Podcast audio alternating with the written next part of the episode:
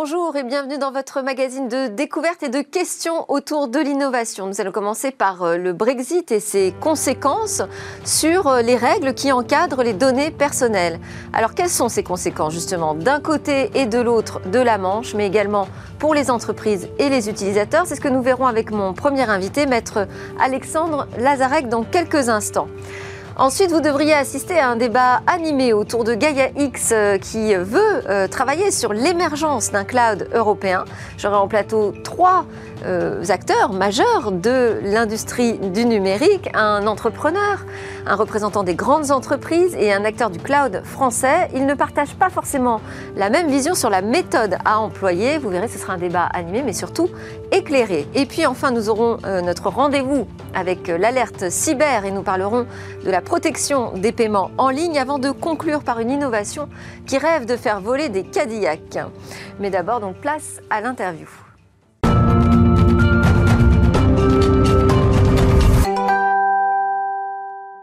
Brexit, quelles sont les conséquences sur les données personnelles? C'est ce que nous voyons tout de suite avec euh, Alexandre Lazarek. Bonjour. Bonjour.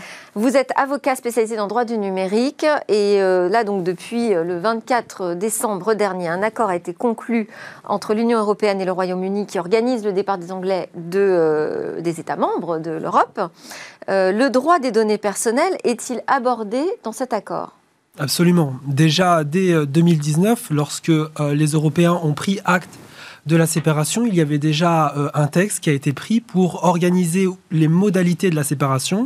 Et puis, le 24 décembre dernier, il a été euh, conclu un accord cette fois commercial pour envisager les relations euh, qui allaient être entretenues entre les deux entités qui ne pouvaient être que proches compte tenu de la proximité géographique mais aussi les relations étroites sur le plan économique et qui envisagent l'avenir des champs de compétences qui étaient jadis unifiés, notamment en ce qui concerne les données personnelles. Alors, qu'est-ce qu'il est dit dans, ce texte sur les données personnelles?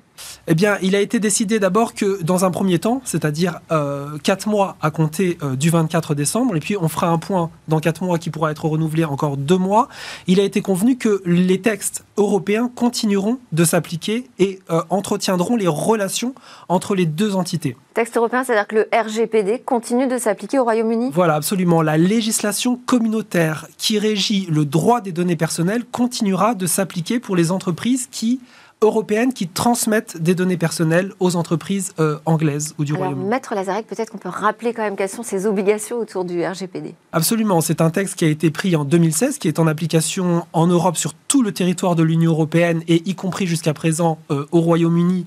Euh, depuis mai 2018 et qui impose euh, aux entreprises qui collectent des données, qui les recueillent, qui les travaillent, qui les traitent, qui les croisent pour faire du marketing ciblé, pour proposer des produits, des services, pour eh bien, tout simplement recenser leurs clients ou leurs prospects, mais aussi leurs fournisseurs euh, et euh, leurs sous-traitants, eh bien, euh, un certain nombre d'obligations. Ils doivent d'abord les informer précisément des données qu'ils collectent. chacun d'entre nous doit savoir parfaitement ce qu'on fait de nos données. Il y a un certain nombre de limites. On ne peut pas collecter des données envers et contre tout elles doivent euh, respecter euh, le principe de la proportionnalité. Il faut que ça soit euh, en rapport avec l'objectif de la collecte. C'est donc tout un tas d'obligations extrêmement rigoureuses qui sont sévèrement sanctionnées et que prévoit ce texte européen. Et alors après cette période de transition, on irait vers quoi selon vous? Est-ce qu'il y aura un assouplissement des règles du côté du Royaume-Uni par exemple? Alors euh, c'est là un des sujets tout à fait crucial pour l'avenir, en ce sens que Boris Johnson, le Premier ministre anglais, a expliqué qu'il avait la volonté concernant le droit des données personnelles eh d'assouplir un texte qu'il considérait comme particulièrement rigoureux et peut-être entrave, euh, constituer une entrave pour l'économie euh, britannique. Il avait la volonté donc, par exemple, de distinguer entre les petites et les grandes entreprises, ce que ne fait pas le RGPD aujourd'hui. Il a considéré que les obligations de ce texte communautaire étaient peut-être trop compliquées pour faire des affaires avec l'ensemble des autres entreprises dans le monde, alors même que les données personnelles est l'or noir du 21e siècle et un moteur de croissance tout à fait euh, essentiel. Ceci étant dit, pour pouvoir continuer à travailler avec l'Union européenne de la même manière, il faudrait, et c'est l'idéal, en tout cas c'est aussi un peu paradoxalement ce qu'ils ont indiqué, eh bien qu'ils recherchaient un accord avec la Commission européenne pour faire un texte qui reprend trait pour trait les obligations du RGPD. Qu'est-ce que ça engagerait comme modification? Alors, je disais qu'on allait voir ce que ça change du côté euh, des entreprises, mais aussi des particuliers, globalement sur cette protection des données personnelles. Eh bien, est-ce que, nous, euh, qui restons euh, du côté de l'Union européenne, on serait pénalisés par des entreprises qui ont par exemple des sièges sociaux au Royaume-Uni? C'est tout à fait possible, en ce sens que à partir dans, dans six mois, dans quatre ou six mois, euh, quoi qu'il arrive, si l'Angleterre ne parvient pas à trouver un accord général avec la Commission européenne, eh bien, ça sera le droit anglais qui s'applique. Mais ce droit anglais, s'il est assoupli par Boris Johnson, eh bien, les données personnelles qui vont être transférées au Royaume-Uni et qui représentent des millions de données personnelles, on estime à peu près à 43 milliards d'euros, si on devait économiquement le, chiffrer, euh, les relations du numérique, de l'économie numérique entre l'Union européenne et le Royaume-Uni. Il y a beaucoup d'entreprises, de grandes entreprises qui ont un siège social au Royaume-Uni. Voilà, absolument. 43% des entreprises du numérique qui sont dans les relations entre le Royaume-Uni et euh, l'Union européenne, eh bien, ont un siège social sur le territoire du Royaume-Uni. Et dans ces conditions, eh bien, les données personnelles des citoyens européens ne sont pas dans la même sécurité que les données telles qu'elles sont traitées ici, parce que le RGPD, par exemple, impose aussi un certain nombre d'obligations en matière de cybersécurité, et l'année 2020 a été émaillée d'incidents de fuite de données en Angleterre en particulier. Et alors, euh, dans ce cadre-là, est-ce que ça veut dire qu'on va, nous aussi, être peut-être plus sévère avec les entreprises euh, anglaises euh, en matière de, transfert? Parce que, en fait, le RGPD cadre aussi les choses sur le transfert des données à l'étranger, donc à l'extérieur de l'Union européenne. Les choses doivent être tout à fait claires. Il est tout à fait illégal de transférer des données en dehors du territoire de l'Union européenne sans respecter un certain nombre de conditions supplémentaires et extrêmement rigoureuses. Il faut euh, conclure entre les entreprises de l'Union européenne et les entreprises du Royaume-Uni des contrats cadres particulièrement rigoureux qui imposent à chacune des entreprises anglaises qui recevraient des données personnelles issues de l'Union européenne eh bien, de respecter les règles du RGPD. Donc il y a des nouveaux contrats à conclure et les multinationales qui transfèrent des données du territoire de l'Union européenne au Royaume-Uni parce que le siège social serait au Royaume-Uni doivent respecter, doivent mettre en place un accord cadre au sein de la multinationale qui les oblige à respecter un certain nombre d'obligations. Si elles ne le font Donc, pas... Donc RGPD ne suffit plus dans ce cas-là. Ne suffit pas tel qu'il est aujourd'hui. Il faut respecter des règles qu'on appelle de transferts internationaux. Ce sont des contrats supplémentaires à mettre en place. S'ils ne le font pas, ils pourraient être sévèrement sanctionnés. Les entreprises du territoire de l'Union européenne qui transfèrent les données, comme les entreprises anglaises qui ne respecteraient pas ces règles et qui seraient assujetties à des sanctions des autorités de l'Union européenne. Et ce n'était pas déjà le cas? Ces grandes entreprises n'avaient pas déjà des accords cadres euh, qui existaient? Très peu, puisqu'elles étaient assujetties ou soumises au RGPD. Le transfert pouvait se faire sans ces accords cadres. Désormais, il va pouvoir, il va devoir, euh, il va falloir les mettre en place, et c'est extrêmement long parce que c'est une négociation qui se fait avec les autorités de régulation sur le territoire de l'Union européenne pour mettre en place ces accords cadres. Il faut environ un an. Ah oui. Et pour euh, les utilisateurs, est-ce qu'il y a aussi des précautions à prendre? Tout à fait. Ils doivent s'assurer d'abord que les informations qui leur sont transmises euh, au regard des données qu'on recueille les concernant, du traitement qu'on en fait, euh, des transferts qui sont euh, effectués à cet égard, euh, des croisements qui sont faits, de l'objectif qui est fait de leur recueil, ils doivent être tout à fait informés dans la plus grande transparence, avec un langage simple, avec un langage clair, ce sont les termes du RGPD, et ça concerne aussi ces entreprises du Royaume-Uni.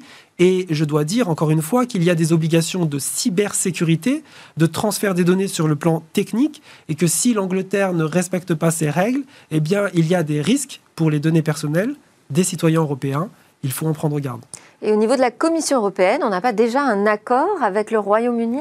La Commission européenne a C'est un peu différent de, de travailler avec le Royaume-Uni qu'avec les États-Unis ou la Chine, quand même. Tout à fait, c'est-à-dire qu'aujourd'hui, il y a quand même une culture commune, en matière de législation sur le droit des données personnelles. Ils ont l'habitude de ce texte, donc on peut imaginer eh bien, qu'ils ne trouveront pas de grandes difficultés à s'accorder sur un texte commun.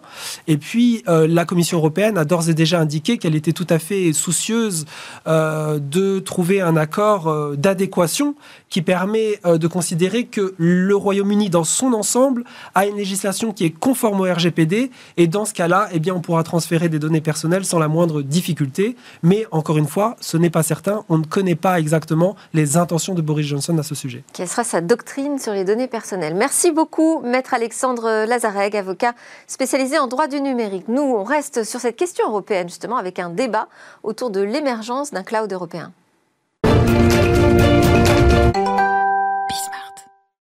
Gaia X débat autour de ce cloud souverain. Alors souverain ou de confiance, hein. je ne sais pas trop comment on dit. On verra ça justement en plateau avec trois Français très impliqués sur euh, le sujet. On a un fournisseur de cloud avec nous, un représentant des grandes entreprises et un entrepreneur. Trois Français trois visions différentes, peut-être aussi, de Gaia X. Henri Dagrin, délégué général du SIGREF, l'Association des grandes entreprises et administrations publiques françaises, euh, qui travaille pour réussir un numérique durable, responsable et de confiance au service de la compétitivité et de la performance de ses membres. Yann Lechel, entrepreneur, fervent partisan de l'écosystème tech français. Hein. on vous doit notamment France Digital ou encore le hub AI Paris. Et vous avez pris euh, récemment, enfin récemment, presque un an maintenant, la direction générale de Scaleway, qui est un fournisseur français d'infrastructures et de services cloud, que l'on doit euh, à Xavier Niel et qui reste une filiale du groupe euh, Iliad. Également avec nous en visio, Tariq Krim, un des entrepreneurs français emblématiques du web. Il est notamment le fondateur de NetVibes ou encore de Jolly Cloud et à la tête actuellement de Polite, une plateforme qui veut permettre aux utilisateurs de reprendre le contrôle de leur vie numérique. Voilà, trois personnes vraiment engagées sur le sujet. On va commencer ensemble, Henri Dagrin, parce que je sais que le CIGREF organise une conférence du French Gaia X Hub vendredi. Alors, qu'est-ce que c'est d'abord Résumer ce Gaia X? Alors Gaia X, euh, pour, euh, pour expliquer très rapidement ce que c'est, d'abord ce n'est pas un cloud provider, ce n'est pas un fournisseur de services cloud, ce n'est même pas un broker de services cloud. C'est une association de droit euh, belge, européenne, une association européenne qui a été créée par la volonté d'abord de la France et de l'Allemagne, et singulièrement portée par Peter Altmaier, le ministre de l'économie allemand, et son homologue français, Bruno Le Maire, qui a deux euh, vocations. La première vocation, c'est de définir, de développer un ensemble de, de, règles, hein, de standards qui seront appliqués et qui seront applicables par les entreprises qui adhéreront au principe de Gaia X. Également, ce sont, des, standards qui peuvent être contractuels, qui sont techniques pour favoriser l'interopérabilité, la portabilité des données et des logiciels, la transparence euh, des offres. Voyez, tout ce qui permet euh, au marché du cloud d'être plus, euh, vivant et de desserrer le taux de dépendance des utilisateurs à leurs euh, fournisseurs de services cloud. Puis il y a une deuxième euh, ambition. Standard et interopérabilité, je note, parce qu'après je vais faire réagir les autres invités. et puis il y a une deuxième ambition, c'est de fédérer des acteurs du cloud, que ce soit des utilisateurs ou des fournisseurs, pour mutualiser des données par verticale sectorielle l'énergie, la santé, la finance, euh, la mobilité, euh, euh, les, questions écologiques, hein, donc de mutualiser des données pour développer des cas d'usage, notamment basés sur, sur des outils d'intelligence artificielle, hein, dans un environnement de confiance, où ces données peuvent être partagées, mutualisées en confiance, et dans un cadre qui permette de les extraire de l'extraterritorialité du droit de certains continents de certains États. Voilà, et techniquement cohérent entre eux, pour des enjeux de protection du patrimoine informationnel sensible des entreprises et des administrations publiques, puisque elles-mêmes peuvent participer à GaiaX. Alors, on précise que cette association est encore en cours hein, de formalisation. On est euh, au tout début de, l'histoire. Yann Lechel, donc euh, on a là Gaia X, donc qui est là pour euh, instaurer un standard technique de l'interopérabilité entre les acteurs. Vous n'avez pas du tout prononcé le mot de dépendance vis-à-vis des GAFAM encore. Hein.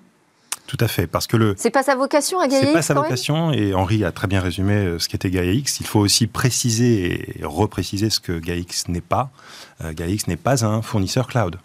Ça veut donc dire que euh, sous sa forme euh, finale, qui arrivera dans quelques temps, parce que c'est un travail collectif, KX sera plutôt une interface ou plutôt un meta-cloud. C'est-à-dire que les fournisseurs cloud, dont Scaleway, euh, dont les GAFAM, vont devoir s'inscrire dans ces protocoles pour pouvoir offrir une espèce de, plateau commun pour les consommateurs de ces clouds. Donc l'objectif de GAIX n'est pas de proposer un cloud souverain, mais plutôt d'organiser les règles du jeu euh, au travers d'acteurs qui sont, d'un point de vue de sa gouvernance, européens, français et allemands pour commencer, allemands et français pour commencer dans cet ordre d'ailleurs. Euh, et donc il y a 11 membres fondateurs euh, français, 11 membres fondateurs allemands, Scaleway fait partie des membres fondateurs, et on ne pouvait pas ne pas y être. La réalité, c'est que les GAFAM aussi souhaitaient y être mais ils ne sont pas invités dans la gouvernance. Ils sont invités dans des travaux qui les concernent parce qu'ils vont devoir adhérer. Oui, alors c'est ça. Euh, parce que, bon, on peut très bien comprendre qu'effectivement, l'industrie ait besoin euh, de se structurer autour euh, d'une gouvernance spécifique européenne. on ne peut pas faire comme si la question de la souveraineté, de la dépendance importante au cloud américain et chinois n'existait pas. Donc Gaia X s'inscrit quand même dans ce contexte aussi géopolitique. Donc on va donner la parole à l'entrepreneur, défenseur du génie logiciel français, Tariq Krim. Bonjour. Bonjour. Est-ce bien raisonnable, Tariq, de faire euh, rentrer les GAFAM dans cette, euh, euh, dans cette volonté de créer un écosystème cloud européen? Je crois que c'est véritablement la question. Il faut se, se, poser cette question, sachant qu'on estime que le marché du cloud en 2021 sera de 300, je crois, 305 milliards. Une grande partie de ce business existera en Europe. Et la question est donc de savoir si nos infrastructures euh, vont et tout, ce business donc du cloud va être donné à des acteurs européens ou pas. Mais la deuxième question sous-jacente, évidemment, c'est de savoir si nos infrastructures vitales, tout ce qui fait, tout ce qui est important, euh, que ce soit les données de santé qui vont probablement être euh, mises sur le Health Data Hub hébergé par Microsoft, la BPI avec avec Amazon, Renault avec avec Airbus ou même Sanofi avec Google. Donc on une des questions qu'on se pose, c'est a-t-on euh, véritablement dans l'avenir de la productivité et de la souveraineté dans un monde où nous ne contrôlons pas et maîtrisons pas l'infrastructure du cloud? Une petite réponse, euh, Henri Dagrin? Ah mais je suis euh, en total accord avec Tariq, sauf qu'il faut partir du réel. Et le réel, c'est que ces acteurs sont hyper dominants sur le marché européen. Donc ça veut dire qu'aujourd'hui, on n'est pas capable de faire sans eux? Bah, Alors, moi, je, D'abord, euh, je pense que globalement, on ne sait pas faire sans eux. En tous les cas, si leurs offres n'étaient pas aussi qualitatives, il n'y aurait pas de problème c'est parce qu'elles sont extrêmement qualitatives, extrêmement intéressantes qu'on se pose aujourd'hui la question. Mais on a pensé avec naïveté en Europe que euh, les régulations d'une concurrence libre et non faussée euh, suffiraient pour euh, protéger l'Europe hein, des dépendances numériques excessives. Ben, en fait, il n'en était rien. Aujourd'hui, on en prend conscience. la Commission elle-même, par la voix de, de, Thierry Breton et de la présidente von der Leyen, le reconnaissent aujourd'hui. La question de la souveraineté numérique, elle est sur la table mais ça ne va pas se régler d'un claquement de doigts. Il y a tout un travail hein, de reconstitution hein, que, l'on a laissé tomber euh, au cours des, euh, palinodies euh, numériques de l'Europe au cours des 20 dernières années. Ben maintenant, il faut reconstruire le chemin. Et les entreprises utilisatrices sont aujourd'hui les premières victimes de cette situation. Alors, parce qu'on pourrait se dire aussi, justement, le job de la Commission européenne, c'est de fixer des règles. Euh, l'industrie, elle, c'est à elle de, en revanche, prendre le pouvoir et s'imposer euh, au-dessus des, GAFAM. Tout à fait. Euh, Yann Lechel. Gaia X fait partie de, ces structures qui vont organiser un petit peu et qui a permis de faire un gros coup de projecteur sur le sujet. Donc, c'est vrai. Premier, premier point important, et, et ça c'est un succès, on s'intéresse aujourd'hui au cloud et de ce que ça veut dire. En revanche, je suis, en parfait désaccord avec la première partie, c'est-à-dire que nous avons aujourd'hui en Europe, et notamment en France, il faut citer que parmi les 22 membres fondateurs, il y a euh, Scaleway, OVH et Outscale, qui sont trois fournisseurs cloud français, parmi les 22 membres, et probablement les seuls pertinents européens à, ce niveau euh, d'échelle. Et donc, ces acteurs-là, les trois, fournissent l'essentiel majorité des fonctionnalités nécessaires pour déployer sur le cloud aujourd'hui. Donc la question euh, est véritablement et là je, vous rejoins Henri, c'est celle des, excès de dominance. On n'est pas au même niveau. Pas voilà, pas au même niveau que les GAFAM. Pas au même niveau de taille, mais au niveau fonctionnalité, on répond à l'essentiel des besoins, mais ça c'est plutôt récent. C'est-à-dire qu'il faut basculer maintenant dans un état d'esprit qui considère que nous avons atteint un plateau de maturité où nous sommes capables, nous, fournisseurs cloud européens, de fournir une commodité qui s'approche à 90% de ce que font les Américains. Depuis combien de temps alors? On a Quelques années. Quand même quelques années. Bon. Tariq Rim voulait réagir?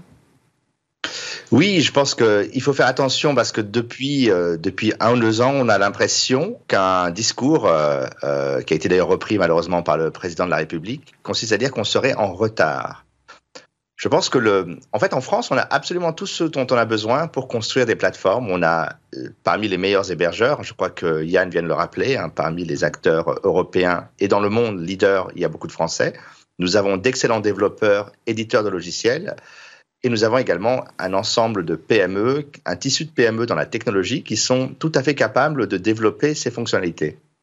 Le problème aujourd'hui, euh, et ça c'est un problème un peu plus général à celui de Gaia X, c'est qu'on considère que le numérique, c'est les grands groupes et les startups. Alors, alors qu'en fait, on a un écosystème vertueux qu'on doit construire avec des sociétés de taille moyenne, euh, des PME, des éditeurs de logiciels, des hébergeurs, euh, des intégrateurs, euh, et éventuellement des grands groupes et des startups, mais qui sont sur des, besoins très spécifiques également.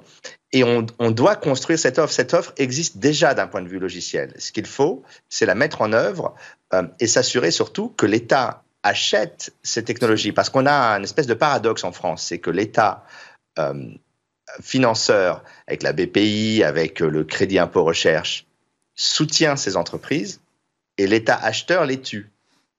Et la question qui va se poser avec au-delà donc de Gaia X et du cloud souverain, c'est de savoir si en Europe on va acheter européen, parce que je peux vous garantir qu'aux États-Unis et en Chine, quand il y a d'énormes projets de cloud, on ne parle pas de Gaia X, on ne parle pas des Européens, nous n'avons pas accès à ces marchés. Or, nous avons décidé non seulement de laisser euh, entrer les GAFAM euh, dans les services de normalisation, ce qui est très important. Ce qu'il faut comprendre, c'est que la normalisation, c'est ce qui définit les standards et ce qui définit le business de demain. Et aujourd'hui, si on n'a pas la main sur notre propre direction dans ce domaine, nous n'aurons pas la main sur quoi que ce soit. Et donc, moi, c'était un peu ce qu'il y avait. Tariq, ce qu'on nous répond, euh, c'est qu'il ne siège pas au conseil d'administration. Oui, bien sûr, mais, mais on, a, euh, on a vu ça, euh, c'est connu, on le voit dans le monde de l'open source, par exemple. Euh, les grandes plateformes s'investissent dans les projets open source et distordent la, gouvernance et, amènent les choses dans un, dans un domaine qui n'est pas forcément le nôtre. Il faut comprendre une chose, c'est que, par exemple, des sociétés comme Scaleway ou OVH euh, sont des sociétés qui ont une vision euh, durable du numérique, qui sont extrêmement bons euh, en termes de consommation d'énergie, ce qui n'est pas forcément le cas de certains acteurs américains, et que la vision que l'on a du cloud et que l'on doit avoir du cloud en Europe, notamment sur le respect des données, mais sur plein de choses également, sur la façon dont on va travailler. Aujourd'hui, si vous voulez, le, le, cloud américain, c'est une forme de taylorisation de l'entreprise. On la divise en process qu'on ne peut pas changer, et en gros, soit vous travaillez avec nous et ça va être comme ça, soit vous, vous, ne, vous ne pouvez pas accéder à ces services. Et il y a un vrai sujet, c'est que le cloud n'est qu'un outil au service de l'entreprise. C'est un, un, outil qui doit permettre à l'entreprise de s'adapter, d'être agile. Or, si les processus et la manière dont on formalise euh, tous ces processus online est faite avec une vision américaine, l'Europe ne pourra pas être en concurrence puisque le modèle européen, on le voit en Allemagne avec, avec les Mittelstadt, mais également en, France, n'est pas le même modèle euh, de productivité, de terrorisme euh, numérique. Donc il y a un vrai sujet, c'est-à-dire que c'est à la fois un sujet technique. que, oui, et, est-ce que finalement, la question que vous posez, Tarek Rib, c'est est-ce qu'on fait rentrer le loup dans la bergerie, même si on ne les met pas au conseil d'administration finalement, euh, c'est leur faire, leur donner un moyen de participer à cette construction européenne Oui, mais de fait, ils y participent.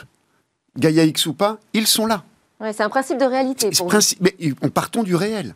Et comment fait-on déjà pour faire deux choses, hein, qui sont euh, euh, les ambitions que nous, nous pouvons poursuivre et que les entreprises françaises peuvent poursuivre, que les administrations publiques françaises peuvent poursuivre, c'est d'une part de contraindre les acteurs euh, qui sont présents sur ce marché à des règles qui correspondent à nos propres valeurs, et deuxièmement, faire en sorte qu'il y ait une place pour construire une industrie du numérique et singulièrement euh, du cloud en Europe qui puisse prendre toute la place à laquelle elle peut prétendre. Parce que là où Tariq a raison, c'est qu'en France, en Europe, nous avons toutes les compétences pour le faire. Toutes. Elles sont toutes là. Et, et même parmi les meilleures du monde.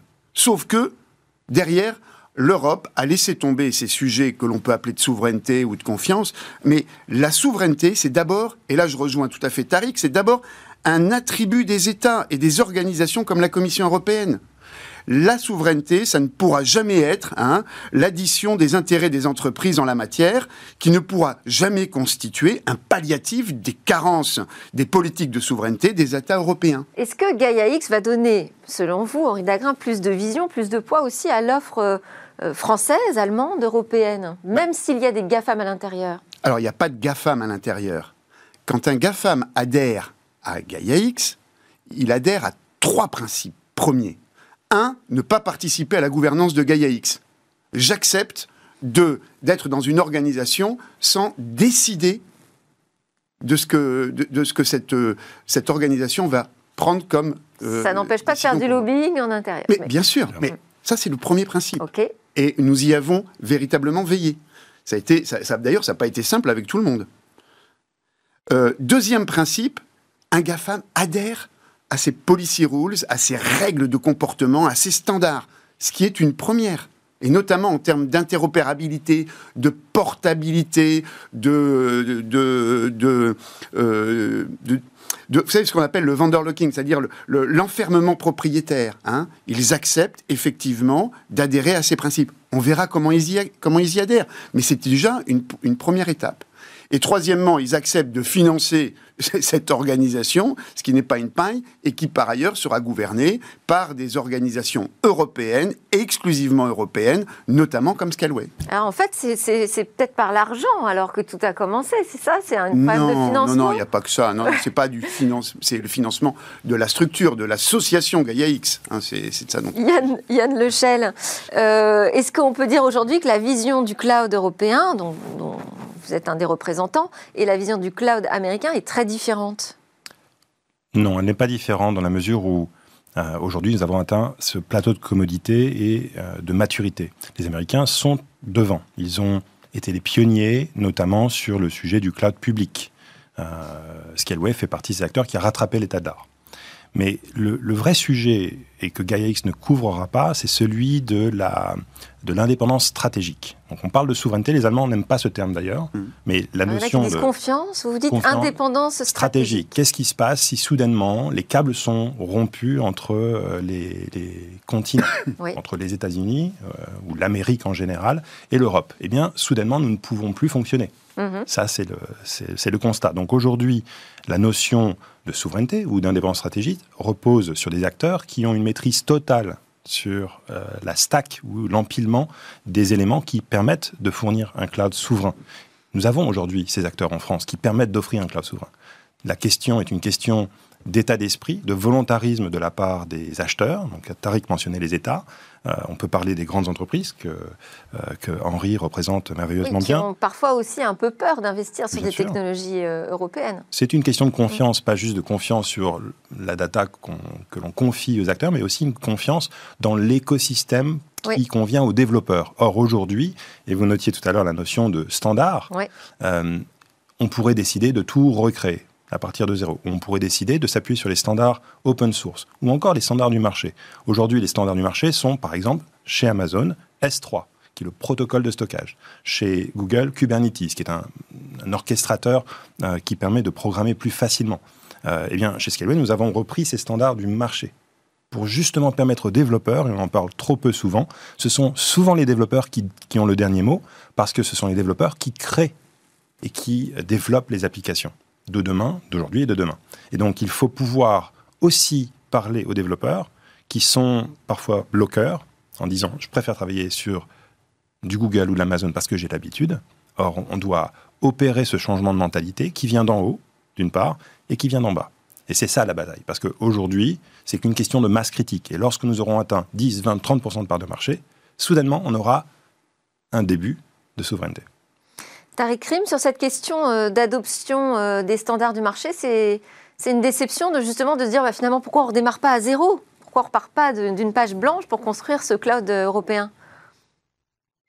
Tout simplement parce qu'on n'a pas besoin de repartir d'une page blanche. Je crois que euh, on l'a très bien expliqué. Euh, les standards existent déjà. Les, outils de cloud sont assez matures. Hein. On, parle souvent du cloud aujourd'hui comme si c'était une technologie qui était sortie avant-hier, alors qu'en fait, euh, ce sont des technologies sur lesquelles on se on développe depuis une dizaine d'années. Donc, il y a une forme de maturité.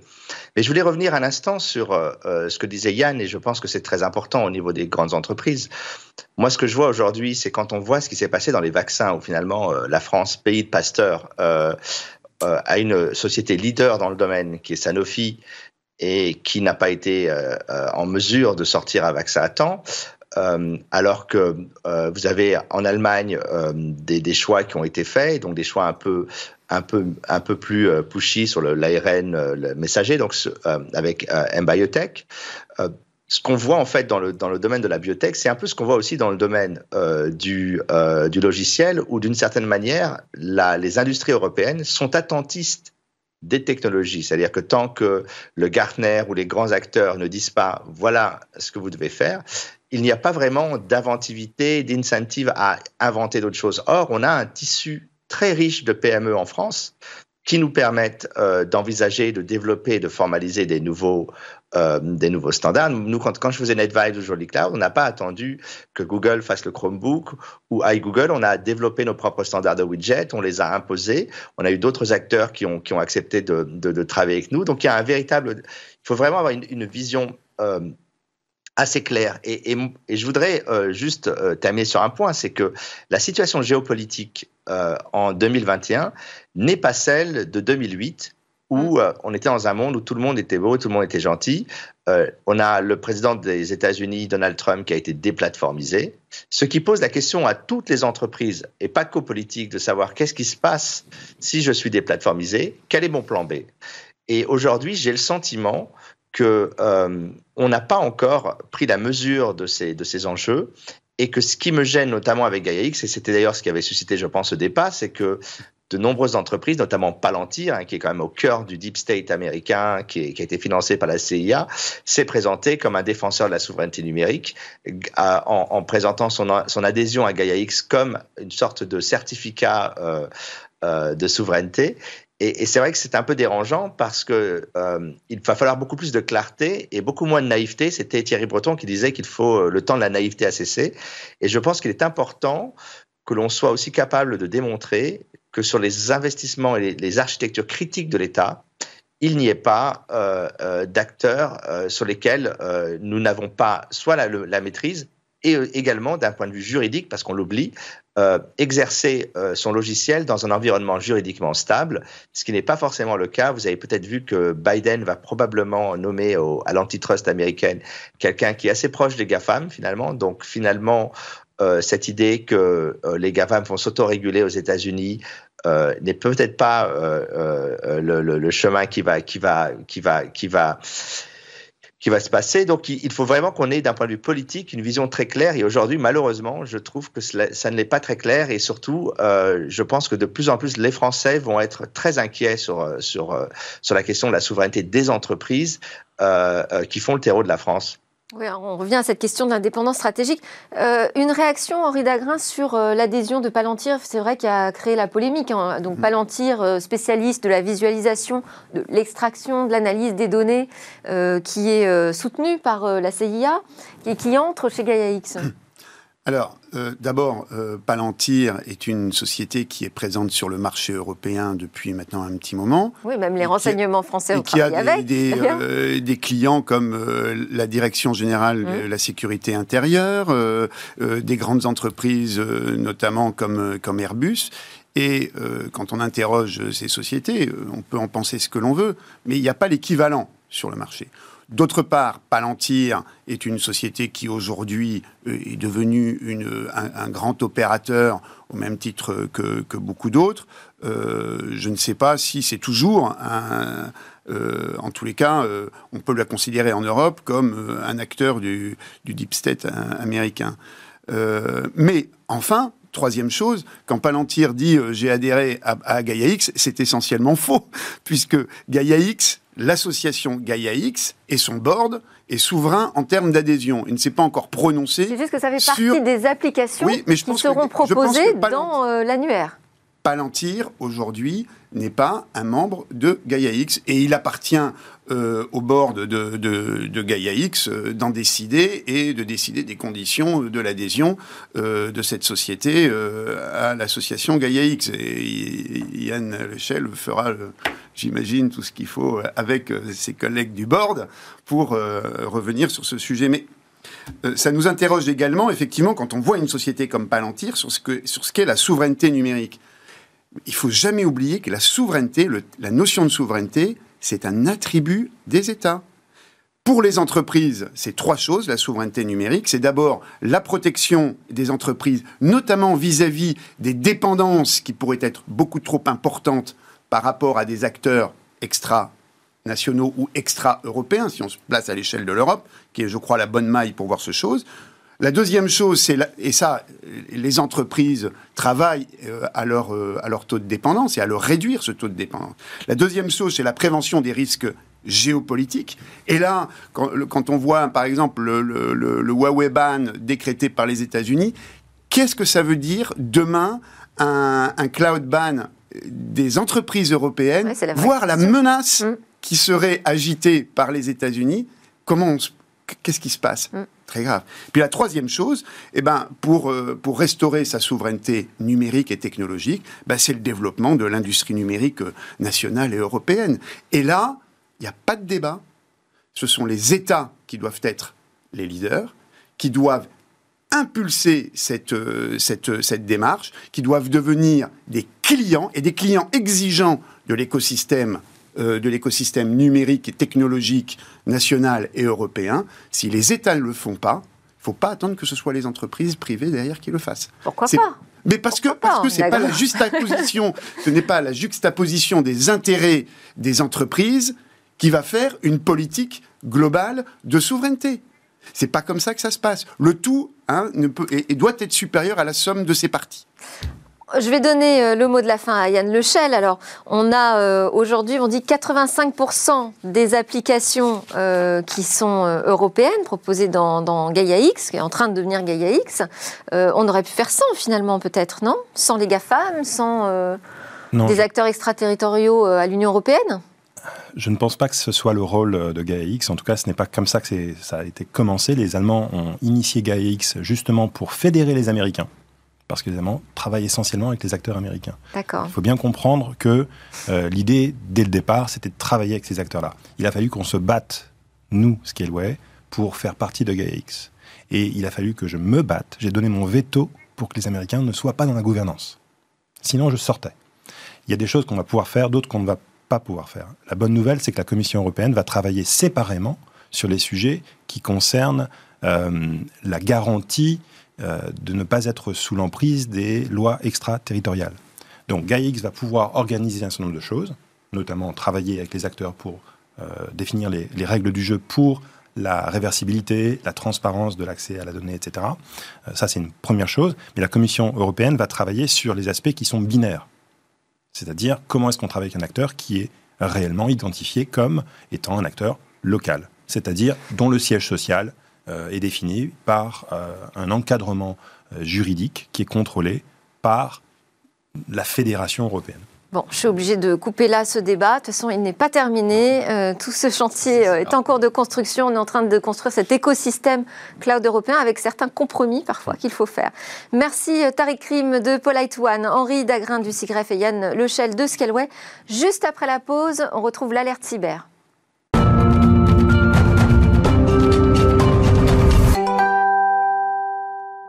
Nous voilà de retour sur le plateau de Smartech pour l'alerte cyber avec euh, Damien Banca, journaliste, spécialiste en cybersécurité et fondateur du site d'alerte zatads.com. Bonjour Damien. Bonjour. Alors bienvenue de retour en France, hein. on est ravis. Moi je m'inquiétais que les Canadiens ne vous kidnappent euh, tout à fait. Donc voilà, je suis très contente. Euh, cette semaine, nous allons parler de paiement en ligne. Oui, alors j'ai voulu en parler parce que cette semaine, euh, j'ai plusieurs personnes qui sont venues me voir en me disant on a un problème. On a un problème, on vient d'avoir notre compte en banque piraté. Alors c'est quand même très bizarre parce que depuis le 1er janvier 2021, là, hein, c'est aujourd'hui, c'est normalement obligatoire pour les commerçants de proposer la double authentification lors d'un achat en ligne. Alors je m'explique. Vous allez sur le site X, vous choisissez votre produit et lors du, du paiement, vous recevez une notification sur votre téléphone portable. On appelle ça une double clé. Alors elle vient s'ajouter déjà à votre mot de passe. Cette clé, cette double authentification n'est valable que quelques secondes, voire quelques minutes pas plus. C'est une authentification forte qui a été voulue par l'Union européenne. Alors la directive baptisée DSP2 hein, pour les techniciens en plus, elle date pas d'hier, septembre 2019. Alors chez les Anglais, on appelle ça le SCA, un peu d'accent hein, presque, Strong Customer Authentication. Bref, c'est cette fameuse double clé qu'on voit par exemple dans le film Les Tontons Flingueurs. Vous avez votre mot de passe, il faut obligatoirement la deuxième. Mais alors cette euh, directive, la DSP2, justement, euh, elle date pas d'hier, mais je crois qu'il y avait quelques difficultés euh, d'application en France parce que les banques françaises s'appuient sur le SMS et c'est pas suffisamment euh, sécurisé comme pratique, c'est ça? Oui, complètement. D'autant plus que les banques, là, sont clairement en train de passer à autre chose. Le SMS n'est plus du tout à prendre en compte. Je vous en parlerai tout à l'heure, justement, du danger de notre téléphone portable si on n'y prend pas garde justement avec ce nouveau mode de paiement. Alors pas de doute, ça sécurise. Alors d'abord, ça sécurise les banques. Hein. Aujourd'hui, la banque, si jamais vous faites piéger par un phishing, le fameux hameçonnage, va vous dire oh là là, moi je vous rembourse plus. Vous avez votre mot de passe, vous avez la double authentification, vous avez les explications. Maintenant, bah, c'est fini, on vous rembourse plus. Bon, je vais être très honnête avec vous, en prenant un avocat, ça peut aider beaucoup plus rapidement. Toujours est-il que cette sécurisation, c'est aussi, vous l'aurez bien compris, pour l'acheteur, hein, le client, parce que du coup, cette double authentification va lui permettre de se rassurer qu'un pirate ne passe pas eh bien, derrière lui. Donc du coup, mot de passe, double authentification. Sauf que il y a encore des boutiques qui n'utilisent pas cette technique qui utilisent aussi encore le SMS. Et pourquoi je vous ai expliqué qu'il faut faire très attention C'est qu'on a eu des cas de piratage de compte en banque. Pourquoi? Parce que le téléphone la puce du téléphone avait été clonée. Et donc, du coup, deux téléphones, donc veut dire un seul client, et les malveillants n'avaient plus qu'à attendre cette fameuse double authentification par SMS. Alors comment, comment ça fonctionne ça? Alors aujourd'hui, il faut savoir que quand vous apportez votre téléphone dans certains endroits peu recommandables, soyons très honnêtes sur le sujet, et qu'on vous euh, répare votre téléphone par exemple, eh bien, euh, il est possible de cloner la puce. Et si vous clonez la puce, vous avez un double téléphone. Donc du coup, quand la personne fait son acquisition, eh bien, le malveillant peut recevoir toutes les notifications dans le SMS. C'est pour ça qu'aujourd'hui, les banques préfèrent et même imposent leur application. Je vais en citer deux, par exemple, que j'ai vu pas plus tard que la semaine dernière. Le CIC et le Crédit Mutuel du Nord. Ils proposent une application et dans cette application, vous avez votre fameux code. Et les gens qui ne veulent pas utiliser leur téléphone peuvent avoir un petit boîtier. Alors ça coûte une trentaine d'euros, mais le petit boîtier va vous générer jusqu'à six chiffres qui permettent donc d'avoir cette double authentification. Important parce que les pirates ont commencé déjà à réfléchir largement à cette nouvelle technologie de cybersécurité avec des phishing que moi j'appellerais en temps réel. Ah, vous recevez ce courriel, hein, ce fameux hameçonnage, dans lequel on vous demande votre nom, votre prénom, votre adresse, votre mot de passe. Et une petite fenêtre va s'ouvrir quelques secondes plus tard en vous disant Ah oui, renvoyez-nous aussi le code que vous venez de recevoir par téléphone. Vous l'aurez compris, en temps, en temps réel, les pirates sont en train de jouer avec l'intégralité de vos informations. Alors quand même, cette double authentification, pardon, elle, euh, elle renforce la sécurité. Ça veut dire que les, les pirates pourront plus s'attaquer à notre porte-monnaie. Soyons très clairs, la double authentification, c'est indispensable. Pourquoi? Parce que cette fameuse double clé, même si le pirate a eu la main sur votre mot de passe, oh je sais pas, Delphine à 2, 3, 4, 5 par exemple, eh bien, sans cette double authentification, ils ne pourront pas rentrer chez vous. Et ne cherchez pas Delphine à 2, 3, 4, 5, c'est pas celui-là. Merci beaucoup Damien Bancal, fondateur de zataz.com. Juste après, nous on va reparler des taxis volants, et oui, avec un tout nouveau projet.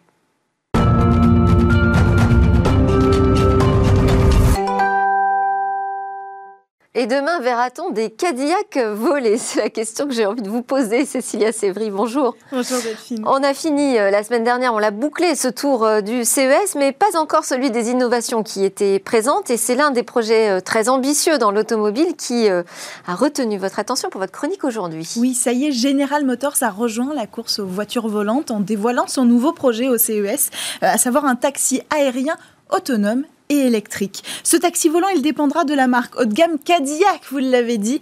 Euh, il pourra transporter un seul passager à la fois, vous le voyez sur les images. Le décollage et l'atterrissage se feront à la verticale, euh, comme c'est le cas dans, la plupart des objets volants aujourd'hui, des taxis volants, des voitures volants. Euh, le véhicule autonome, il sera propulsé par huit rotors, alimentés par une batterie Ultrium créée par General Motors. Alors si ce véhicule sera autonome, eh bien c'est aussi parce qu'il sera très compliqué de conduire ce véhicule.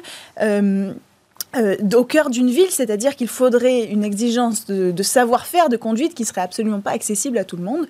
Euh, c'est aussi pour ça que ce sera euh, plus haut, parce que savoir conduire au milieu des villes comme ça, en milieu urbain, c'est très compliqué. Donc on a choisi la solution autonome, c'est plus sûr. Et puis cet aéronef, il pourra voyager de, du toit d'un immeuble à un autre toit d'immeuble à une vitesse de 90 km/h. Et alors pourquoi toujours ces taxis drones décollent des toits des immeubles? Mais Ça, c'est pour la sécurité.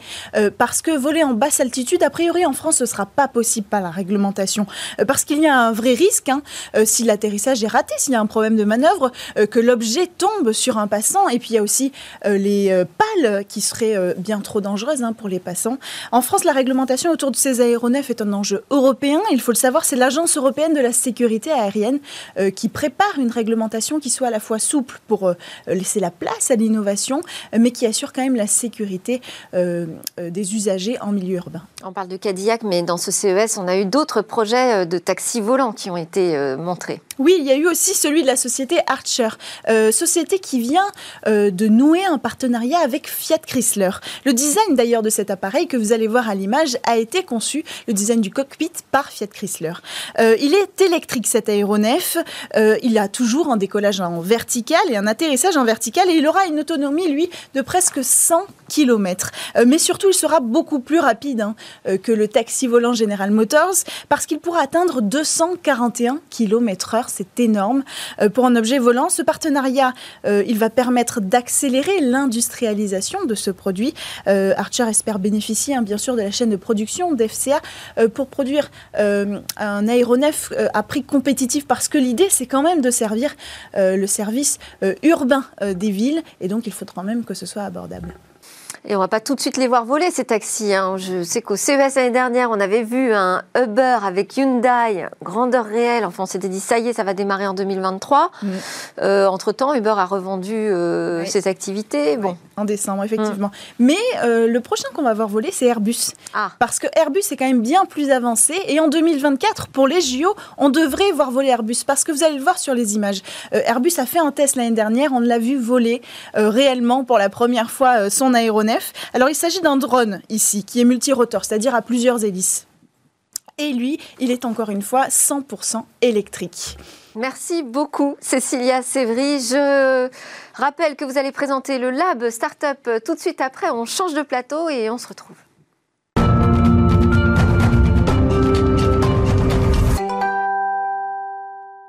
Merci à tous de nous avoir suivis. Je vous retrouve dès demain pour de nouvelles discussions sur la tech.